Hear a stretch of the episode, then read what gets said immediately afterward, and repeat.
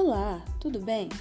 O podcast de filosofia de hoje será sobre um tema muito interessante: a filosofia da educação segundo Adorno e Horkheimer, Michel Foucault e Zygmunt Bauman. Eu me chamo Stephanie Torquato, sou acadêmica de biologia no IFMA Campus da Ceilândia. Vamos começar?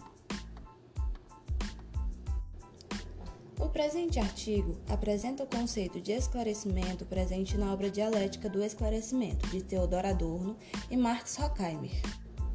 Os autores argumentam que o esclarecimento tem a função de promover os homens à condição de senhores da natureza, dominando-a e submetendo-a conforme seus interesses e necessidades.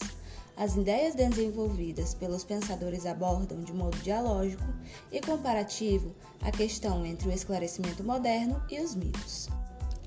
A conclusão oferecida pelos frankfurtianos é que o mito já possuía caráter esclarecedor diante da natureza e que o esclarecimento moderno apropriou-se das verdades míticas pré-estabelecidas, angariando seu discurso o critério único de veracidade dos objetos. Esse discurso imperante é possível por meio da pretensa neutralidade e objetividade científica que parecem ocupar espaço metafísico e religioso no ideário social. A proposta de superação desse poderio hegemônico da ciência moderna é possível por meio de uma educação crítica. A teoria crítica da educação entende que o sujeito insere-se em um mundo dado Entretanto, deve o sujeito colaborar ativamente na construção do mundo em que vive, tornando-se assim a antítese operante na edificação e transformação da sociedade existente. Para que essa inserção dialética aconteça, o sujeito precisa compreender a estrutura social existente. Por isso, faz-se necessária uma educação que não promova unicamente a reprodução dos saberes existentes, mas que sensibilize e estimule novos conhecimentos e interpretações a respeito dos fatos, para que uma nova ordem social se estabeleça.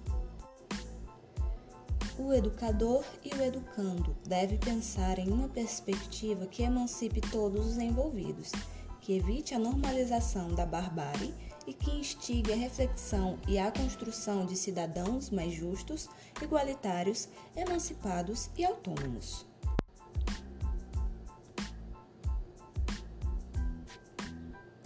O presente estudo utilizou-se da perspectiva de Michel Foucault para a construção daquilo que se conhece como educação institucionalizada, que existe na escola como principal agente disciplinar e formador da subjetividade dos indivíduos. Com periodização entre os anos 2005 e 2016. Os resultados obtidos foram traçados em capítulos que demonstram os seguintes fatos. Foucault teve uma forte influência do legado de Nietzsche e Kant, respectivamente utilizando da historicidade e crítica ao sujeito transcendental e normativo pelo rompimento da categoria limite. Foram esses dois principais pontos que inauguraram a gênese dos debates sobre a relação de saber-poder, intimamente ligados aos discursos fomentados nas instituições, principalmente pela escola como principal reprodutor do sistema dominante, utilizando-se de mecanismos como disciplina, sanções, exames, posicionamentos em filas e vários outros, com o intuito de aprisionar a subjetividade dos indivíduos, moldando-os para um fim último. Mas apesar disso, Foucault deixa claro que o aparelho estatal, ainda com vestígios da modernidade, está em crise, ou seja, a escola contemporânea que se conhece hoje está em ruínas pelo fato de não acompanhar as constantes transformações decorrentes da historicidade intrínseca ao ser. A sociedade contemporânea, objeto de investigação do pensador Zygmunt Bauman, revela-se, na análise deste autor, como um cenário de intensas e profundas transformações. Os contextos histórico-social e político-econômico impelem o indivíduo a assumir um papel pessoal no coletivo que o isola como sujeito, forçando-o a romper os laços com o ser do outro por meio da busca contínua pela satisfação desenfreada de necessidades extremamente criadas. Os laços humanos são enfraquecidos e subjetivados à condição de ser sem o auto-sacrifício. A identidade de ser, como consumidor, prolifera-se também pelo caráter formativo que o mercado estampa nas individualidades. Nesse contexto, tudo se superficializa, inclusive a relação entre os humanos, que assume a característica da frieza e do útil. As relações são mantidas pelo interesse. O significado das coisas define-se pelo vantajoso. Assim, o outro é o que o indivíduo pode dele consumir. Por outro lado, as organizações sobrevivem à medida que garantem a satisfação dos seus clientes. Por isso, a condição do eu pós-moderno vive mediante a tensão da relação com a subjetividade do outro e da reconstrução do seu significado no mundo. Este significado se distancia cada vez mais da concepção ontológica e se aproxima mais da perspectiva mercadológica. Trata-se de uma situação que exige uma lucidez no processo formativo e uma crítica reflexiva sobre os horizontes da formação do eu na pós-modernidade. A reflexão sobre o trabalho do profissional da educação torna-se fundamental no sentido de esclarecer as contradições e, consequentemente, as dificuldades encontradas no seio do desenvolvimento de um trabalho educacional que efetivamente desenvolva nos alunos a capacidade de experiências formativas que lhe possibilitem esclarecer as contradições do mundo em que vivem e resistir ao processo irracional de barbarização que cada vez mais refinada e acentuadamente banaliza a vida humana. O trabalho dos profissionais da educação deve comprometer-se a barrar o processo de barbarização da cultura. Só a, entre aspas, desbarbarização poderá transformar o ser humano e a sociedade, tendo em vista que a busca de elementos concretos que possam subsidiar a luta contra a bárbare deve ser constantemente refletido sob esse processo, o qual é importante para a formação cultural e para a constituição desses profissionais em indivíduos autônomos e sujeitos. Com essa compreensão, as possibilidades de desenvolvimento de mecanismos objetivos e subjetivos que permitam resistir ao processo de denominação que desfigura a humanidade poderão surgir.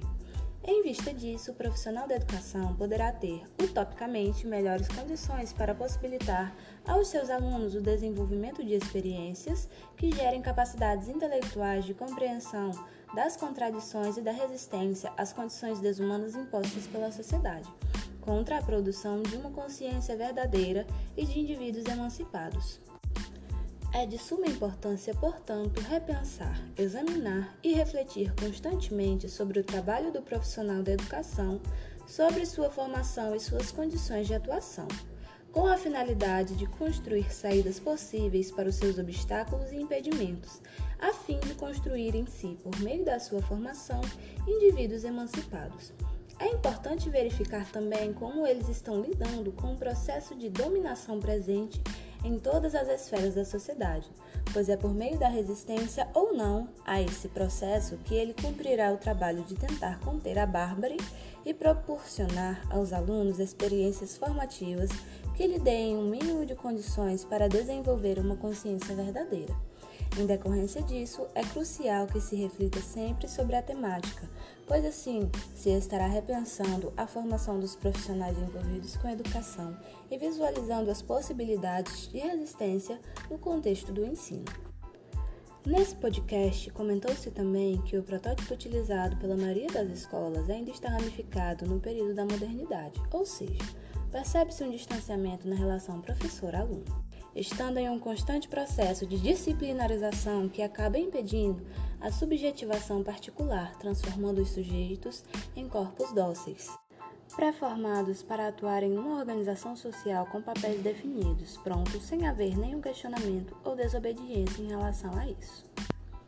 Nós finalizaremos então com as considerações de Bauman, um dos autores desse estudo.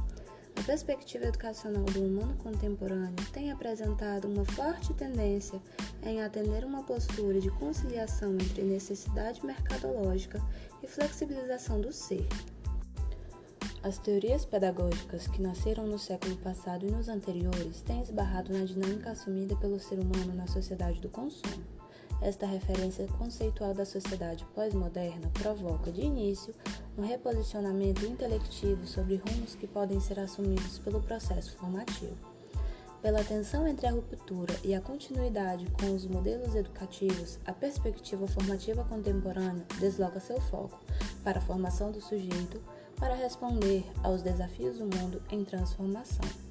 Disto decorre que os projetos iluministas e humanistas ressoam pouco frente à dinâmica da sociedade líquida. Entretanto, mesmo que o novo seja posto em evidência como pauta formativa do sujeito contemporâneo, um eu adaptado ao meio e flexível às mudanças, o sujeito não pode ser formado sem a possibilidade de relação significativa com outros sujeitos e com o meio. Não pode ser formado sem a perspectiva do engajamento, da pertença a um grupo social. Nesta possibilidade da formação para a relação, para a convivência e para a significação do ser é que reside a esperança formativa na sociedade líquida. É de fato que o contexto contemporâneo tem propiciado diferentes meios de acesso às fontes de conhecimento. Contudo, a construção contínua da pessoa é um referencial que não pode ter prejuízo de continuidade. Educar é sempre um ato de promoção. Formar é sempre parte de um projeto de construção seja de pessoas ou organização. Sendo assim, mesmo que haja uma interpretação pessimista da leitura de Bauman, o fato é que ele é intelectual e acredita no potencial humano. Mas eu acredito e não vejo uma razão válida para rever essa crença que é possível um mundo diferente de algumas formas melhor do que o que temos agora. Finalizamos então esse estudo sobre a filosofia da educação. Eu espero que você tenha gostado do nosso podcast e tenha bons estudos. Tchauzinho e até a próxima!